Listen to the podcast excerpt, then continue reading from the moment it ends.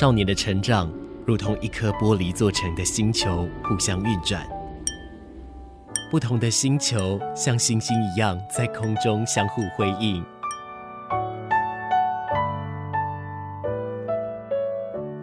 但玻璃发生碰撞时，只能碎裂吗？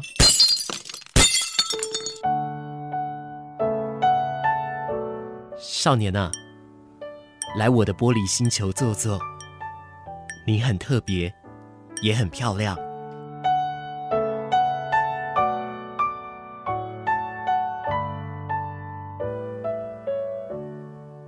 这一首歌曲来自于池修，根本不是我对手，收录在他的专辑当中。房间里的大象，说到了大象，我们很多人就会想到，哎，不管是大象席地而坐，或者是哎房间里的大象，亦或是说大象的一些习性哦，它其实有非常非常多跟灵性相关的一些说法啦。那么也如同我在礼拜二的节目当中跟大家所说的，因为我来不及在那一天跟大家来讲。这个关于大象灵性的故事，所以我们就放到这个礼拜的玻璃星球来聊聊了。但是在讲到诶这个大象的时候，我们一定会来提到一件事情，就是房间里的大象这样子的一个代表哦。那这个房间里的大象呢，它其实就是讲说，大家会呃刻意的不去看到一些什么啦，会有点蛮刻意来去避免的。那像我之前跟大家介绍的一部动画片《暗房夜空》哦，它里面的一个动画有一幕，也就是在画大象，其实也就。是无形当中在指这个意思，但当然有更多人，他们对大象的一个印象啊，就会是像是小王子里面那个被蛇吞掉的大象哦，诶，不管是哪一种啊，只要发挥你的想象力，发挥你的感受，我认为它都是一个正确的答案哦。而艺术呢，生活呢，还有好多好多的事情，从来就不是只有一个正确答案而已喽。所以啦，我们在今天的节目当中，我们会一层一层的来聊聊关于大象的事情了。那么，另外有一件事情要告诉大家哦，就是说，因为现在正在防疫当中嘛，对不对？可是呢，这个防疫当中有一些剧团的演出基本上就是暂停了，像是孩子剧团，目前他们六月中要在废墟吧演的《谁杀了大象》这一部戏呢，目前是延期，而且是取消的哦。所以，像这部戏暂时是没有办法上演的，但是没有关系，我们还是可以先多做一点功课，等到他来日再来的时候呢，我们可以。对他有更深、更多的一个了解哦。今天欢迎你来到我的玻璃星球，我们马上来跟你聊聊这个关于大象的故事了。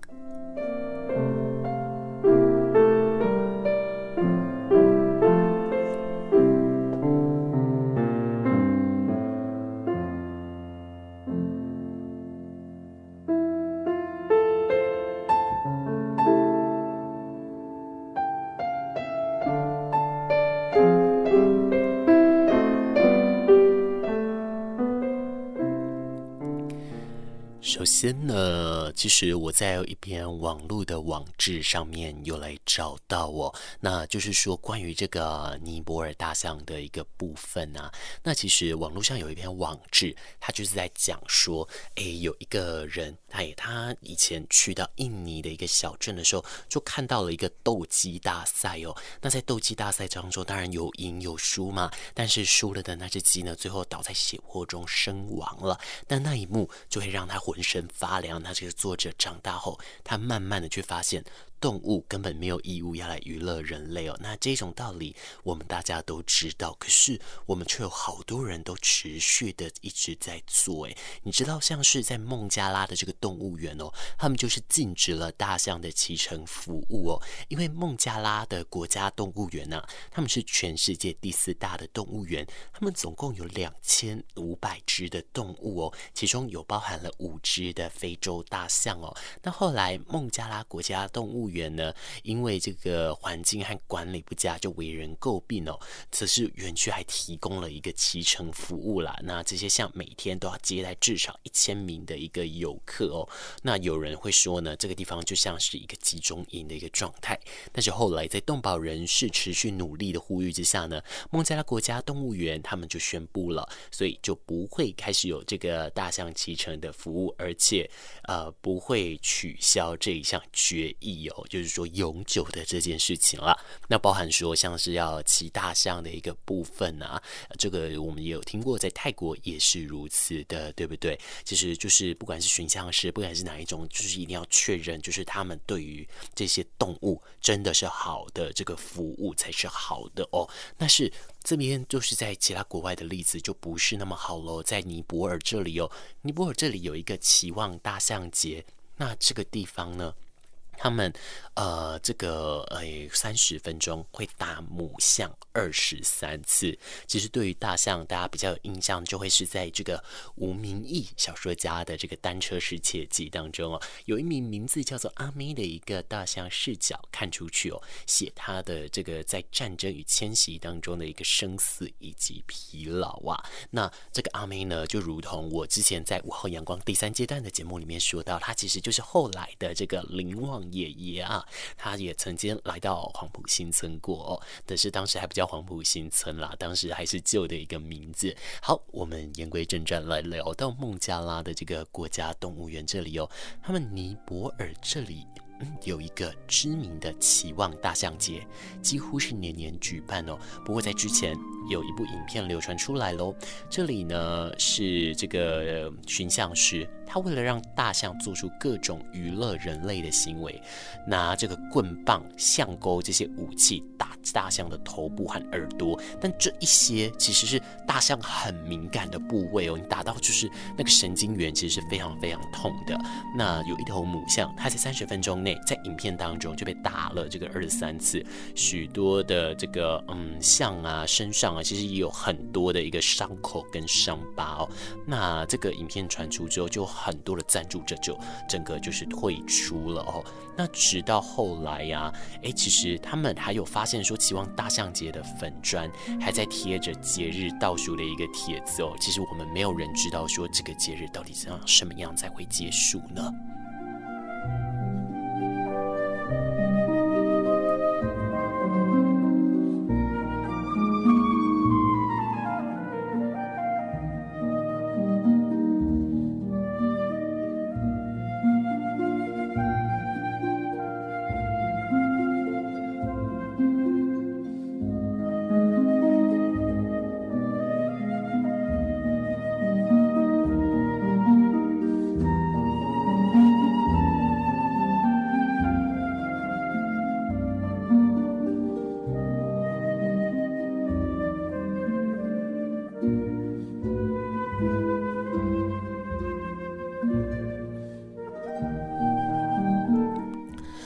果你对于一些呃动物的相关的事情呢、啊，或者说对于这相关的一些啊、资讯，你其实是比较有兴趣的话哦，其实嗯，大家可以上网去多搜寻哦，像是支持这个 PETA 亚洲善待动物组织，嘿，甚至呢网络上啊还有一些终止期望大象节的一个联署哦，还有停止其他动物的这个娱乐活动哦，不参与不掏钱支持，少了市场需求。那许多对于动物权利的一个重视，其实就会越来越多，越来越高了。但是也不要说完完全全的去做猎巫啦，就好像我们在疫情当前的时候呢，我们其实都一直都有一个心态，就是我们会知道说不要随便的怪罪别人哦，因为没有人想要生病啊，对不对？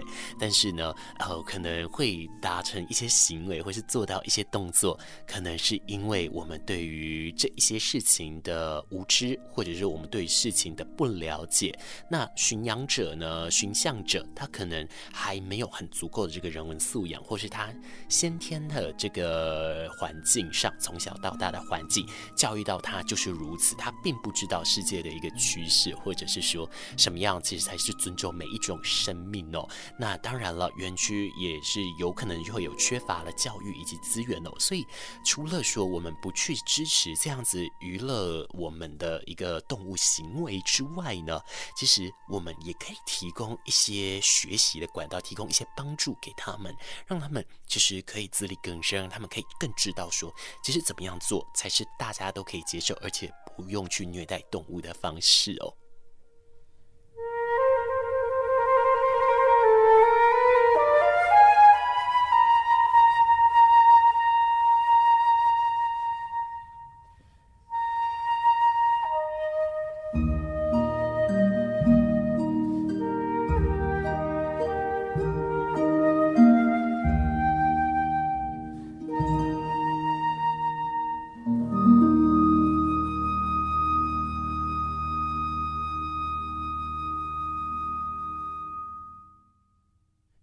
是像是对于大象来说呢，其实大象是目前有面临一些状况的哦，就是说像有一些濒危绝种，就包含说我们以前在讲的象牙，我们以前在讲的说大象皮这一些，其实都是有一些相关涉猎的哦。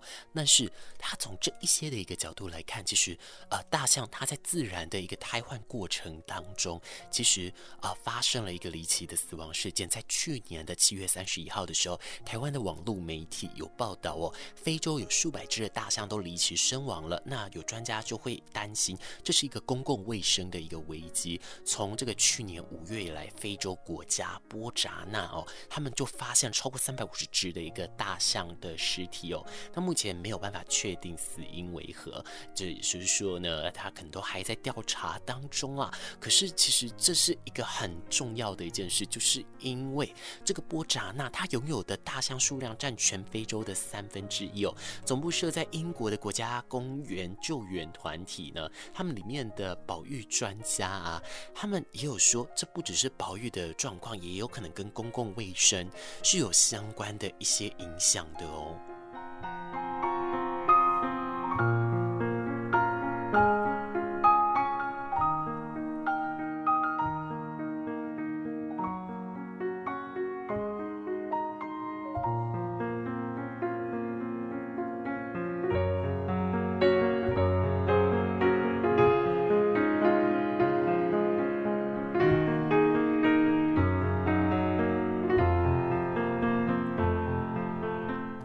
那它会造成什么样的影响呢？马师这边来简单的告诉你哦。其实呢，它这里呀、有一个状况，就是会说可能要来寻找到。有一些跟呃这传染疾病哦，亦或是说有一些中毒染病，亦或是说感染了炭疽病而死的这样的一个状况，这一些其实都是没有办法去排除这些可能性的。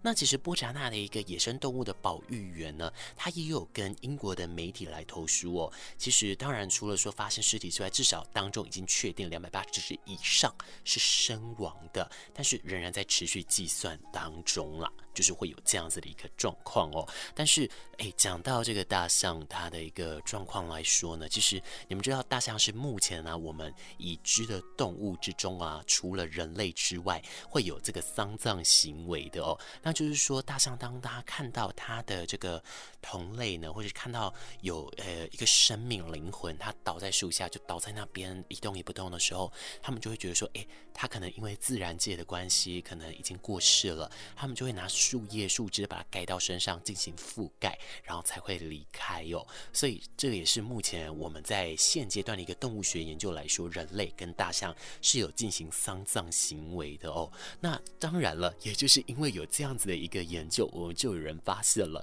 其实你到了野生的呃这个大象群的领地的话，你是不会被攻击啊，会被招待的哦。就是说他会帮你盖被子啦。只是大象的这个观点呢，他可能会。想说，哎，它就是一个自然界陨落的一个生命，所以把它盖好叶子，然后再离开 这样子哦。那当然了，其实我们不可能去永远会知知道说大象它的想法是什么啊。我相信每一种生命，或者是说每一种族群，甚至每一种灵魂，它都有它独立的思考方式啦。只是说，这也是我们目前在研究这些动物学，在研究这一些东西，我们所来发现的事情。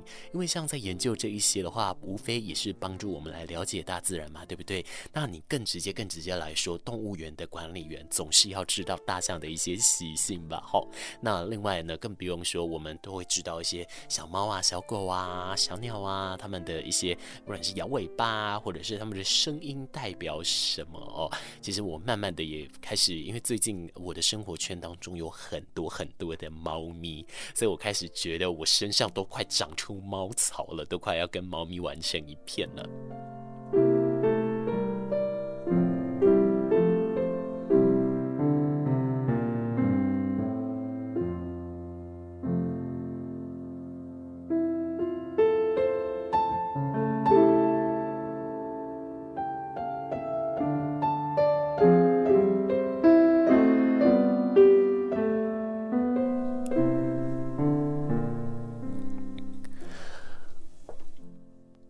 们等一下要来聊聊关于房间里的大象这样子的一个名词哦。那这边呢，我先播上一首歌曲，这首歌曲来自何维健，《假装不了》。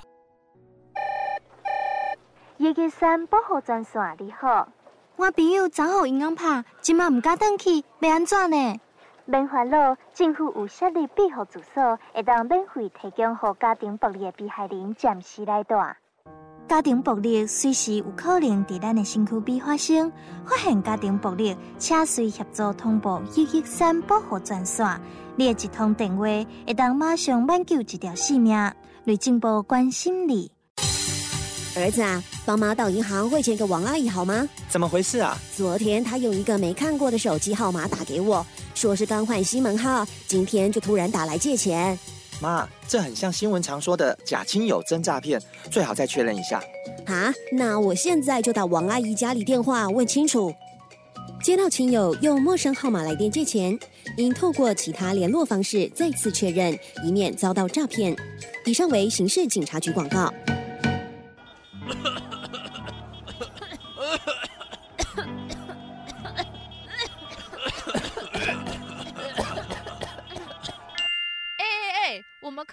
感冒哦，都是你的乌贼车害我们咳嗽了啦！请记得经常保养检修机车，能延长机车使用寿命，也能防止排出黑烟污染空气。尤其二行程机车容易排放高浓度废气，建议您可以汰换四行程或电动机车替代。定期检修机车，可及时发现问题，立即解决，避免零件故障酿成车祸。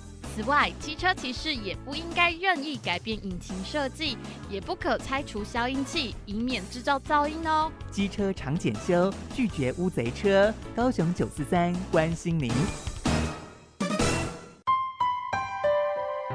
在这静静的夜晚，有人真心与你作伴，不管是悲伤。还是高雄广播电台，与你一起度过。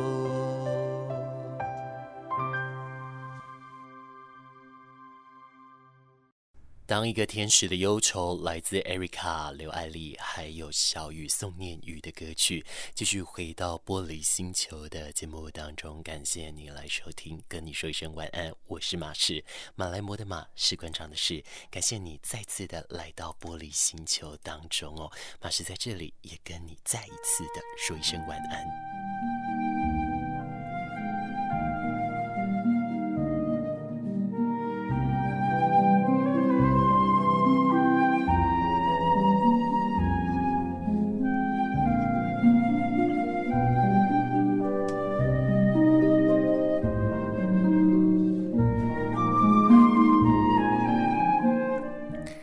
在这个阶段的节目当中，马士跟你来聊聊所谓的房间里的大象 （elephant in the room）。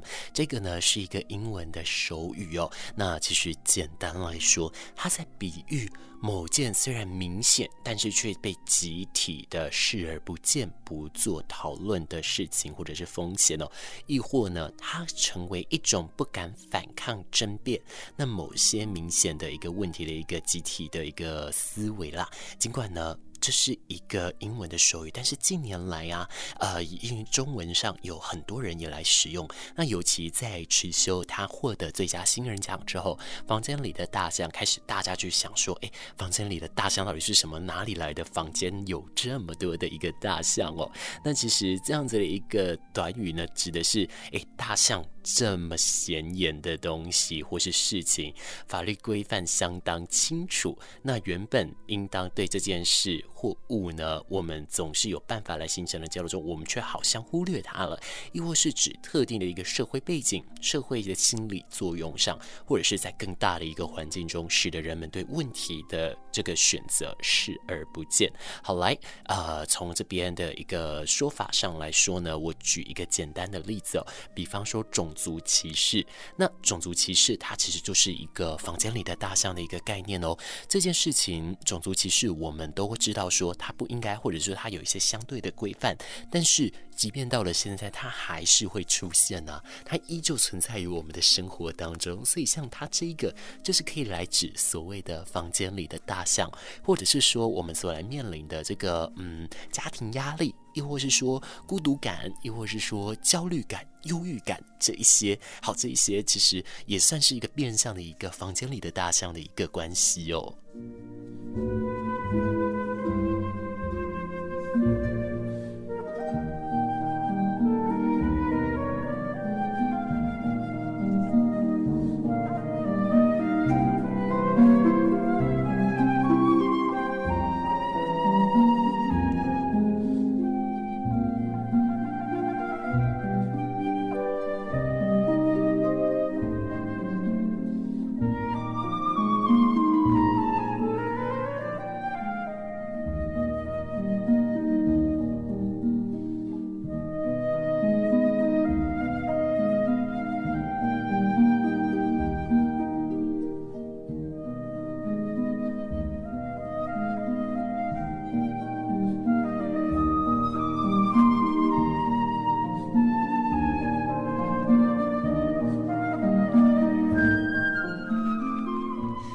再来要来聊的就是关于这个房间里的大象这个词，诶，谁创造出来啦？在一八一四年的时候，其实就有了这个呢。俄罗斯的寓言作家、诗人伊万克雷洛夫呢，他写了一篇名字叫做《好奇的人》的一个寓言故事哦。他讲说，一个男人走进了一个博物馆当中，注意到了所有细致的事情，唯独诶，这个博物馆里面有一只很显眼的一个大象。诶，之后呢，房中象就成为了。一个习惯用语了。那么，俄罗斯的作家托斯托耶夫斯基呢，在他的小说《群魔》里面有写到哦，哎，别林斯基如同克雷洛夫笔下的好奇的人，哎，唯独没有注意到房间里的大象。但是呢，这个虽然在俄语上它是一个发源地嘛，可是最早使用的哦，在英语上是出来的。因为依据牛津英语词典的记载啊，这个短语是从这个《纽约时》报在一九五九年六月二十号的时候呢，作为名誉在英语中先来使用的哦。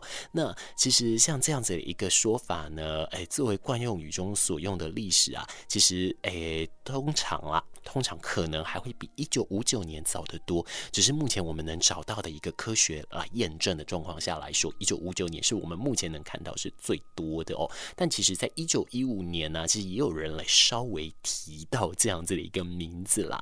不过呢，既然名字出来之后，就一定会有所谓的这种，不管是绰号啊，不管是叫错啦等等之外，也会有一个概念代称嘛。那诶，一个短语首次呢，以一个概念称论是在这个一八八二年。的这个马克吐温啊，他有一篇短篇的小说叫做《白象失窃记》，他就是来讲到说哦，这个关于白象的这个大费周章啊、笨拙刻板啊等等的哦。那其实也可以在美国相关的一个法律书籍上来看到这样子的一个做法哦。但当然了，这一些他还是有跑到别的地方去，像在剧本也就非常的多。比方说，戏剧家的吉米杜兰特，他诶指导的这个百老汇音乐剧《江湖女》。当中呢，就有提到一句话，就是说你带着那头大象做什么哦？其实就是这样子的一个做法喽。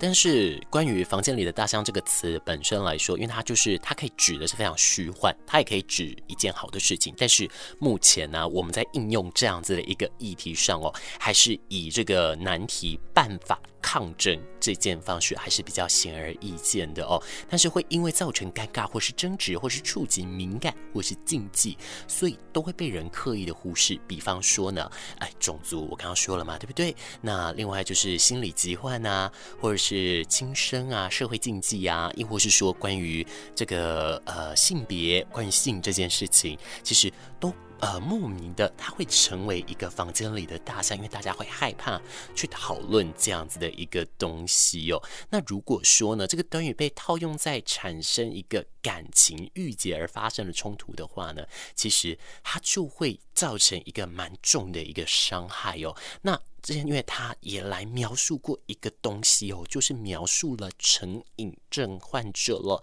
那这一个短语普遍使用来形容这个患者的朋友或是家人都不想谈论他们的问题哦，进而产生情绪的一个抗拒。那呃，在英文还有一句叫做 “see in pink”。Elephants，粉红色的大象哦，那这个粉红色的大象，它指的就是呃，是有酗酒、吸毒所产生的一个幻觉的一个现象啊，所以它跟这个成瘾的状态来说，也是有一点类似的。我们节目到这边稍微的简单的休息一下哦，马上下一个阶段来稍微告诉你关于成瘾。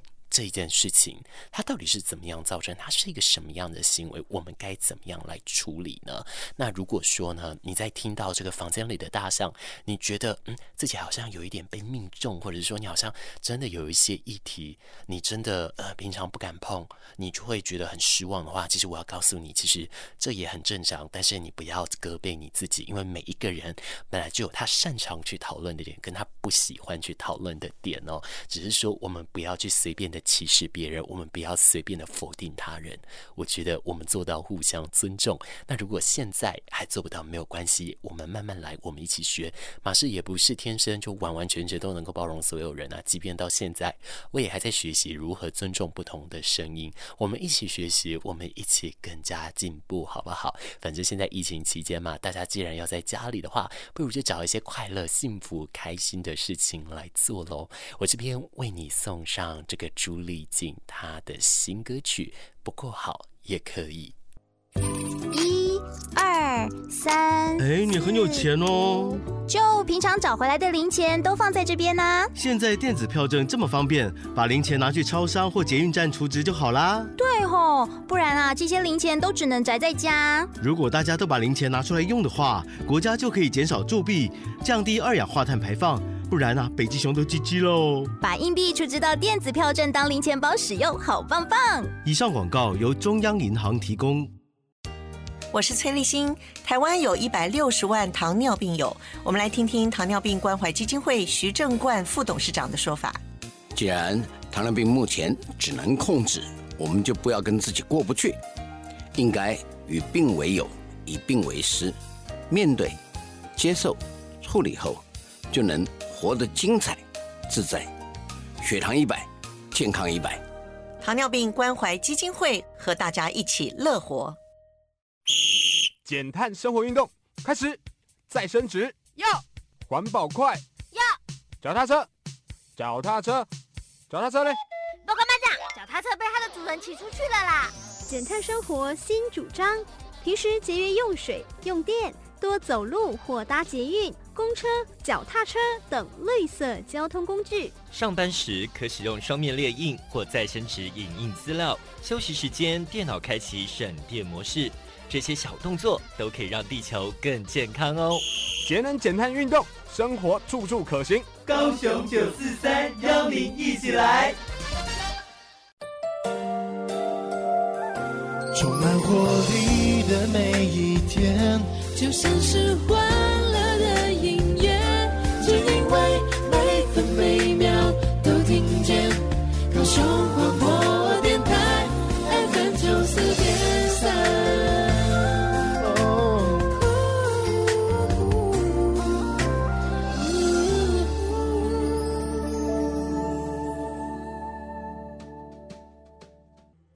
这是守夜人乐团的歌曲《去活在自己的世界》哦。继续来收听到高雄广播电台 FM 九四点三，这里进行的节目是《玻璃星球》，我是马氏。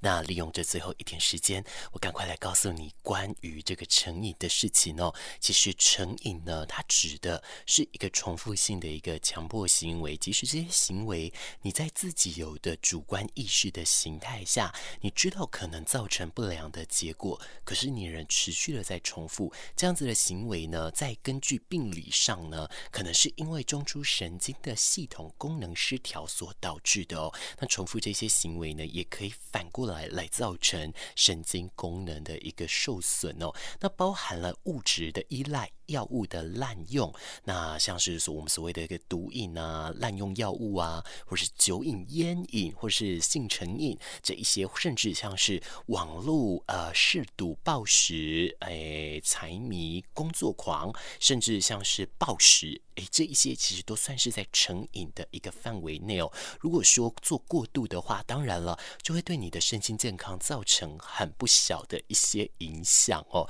那在在一些医学的一个观点来说呢，物质化，诶，它会对个人和社会带来很显著的一个影响，包含说这个医疗费用以及并发症。比方说，如果你有烟瘾的话，那就会常年的诶危害到你自己的一个肺部哦。酒呢，则是会造成肝脏相关的一些病变的问题哦。那瘾呢，它当然也可以使用在一些不一样的一个嗜好。那其实就做到我们之前在忧郁的时候，我们来聊到的这个认知行为转换。我们从小的方式来开始慢慢弄哦。那其实因为啊，这个成瘾的时候，他脑中的犒赏系统在基因转录以及表观的一个遗传上呢，它出现了一个失调，所以有蛮多的一个心理的一个原因啦。吼，那是说要治疗它的话，呃，我们要想办法让我们从小小的一个小事情。小目标，慢慢的来提高它，其实才是有效的来去呃增加我们这个呃康复，从这个成瘾的一个方式中来复原的一个很好的一个可能性哦。但是我相信啊，以马氏自己的想法而言，毕竟马氏不是医生嘛，马氏是觉得啊，其实每一个人或多或少都有相关的一个成瘾呐。那我们把“瘾”这个字换成一个词，习惯。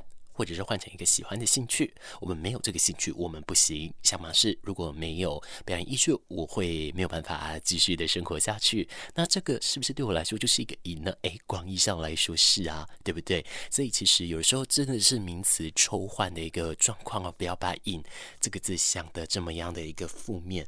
我相信呢，其实我们每一个人还是会有要克服的困难。那每一个人都有他相关的一个功课。像之前我在午后阳光光第三阶段的时候，有跟你们聊到，就是因为水星准备要逆行了嘛，对不对？那除了说这一次这个水瓶座是重灾户之外啊，我还重新的去看了一下我星盘的东西。那我发现说，我的土星的那个位置哦，我们土星我们都会讲说那个是业障，或者是呃困难点，或是今生我们比较弱的一个地方。我的土星呢，就坐落在十二宫位当中最弱势位的那一个地方啦。所以说呢，我要克。服这样子的情绪，我要克服自己一个人的孤独感这件事，先天来说，我对于其他人来说。嗯，难度是更加高的哦，所以这也可能是为什么可能我自己平常生活就会蛮固定的一个原因啦。但是我现在是有点想要打破这样的一个规则，我想要慢慢去找出说，我有没有办法不断的去创造一个新的惯性。但是当然了，防疫为前提之下嘛，就是还是要顾好我自己的健康喽。我希望你们每一个人都可以顾好你的健康啦。感谢你今天来到玻璃星球的节目哦，我们节目这里。准备要跟你说一声再见了。最后呢，我为你送上这一首歌曲，这是在中国的歌手尚雯婕，他现在是一个独立的创作音乐人了哦。他之前呢，啊、呃，他是学法语毕业的，他创作了一首法语的歌曲，这一首歌叫做《夜之缪斯》。在夜的缪斯里面，在夜的美丽当中，我要跟你说一声晚安了。我们礼拜一空中再见面喽，祝我们说一声晚安，拜拜。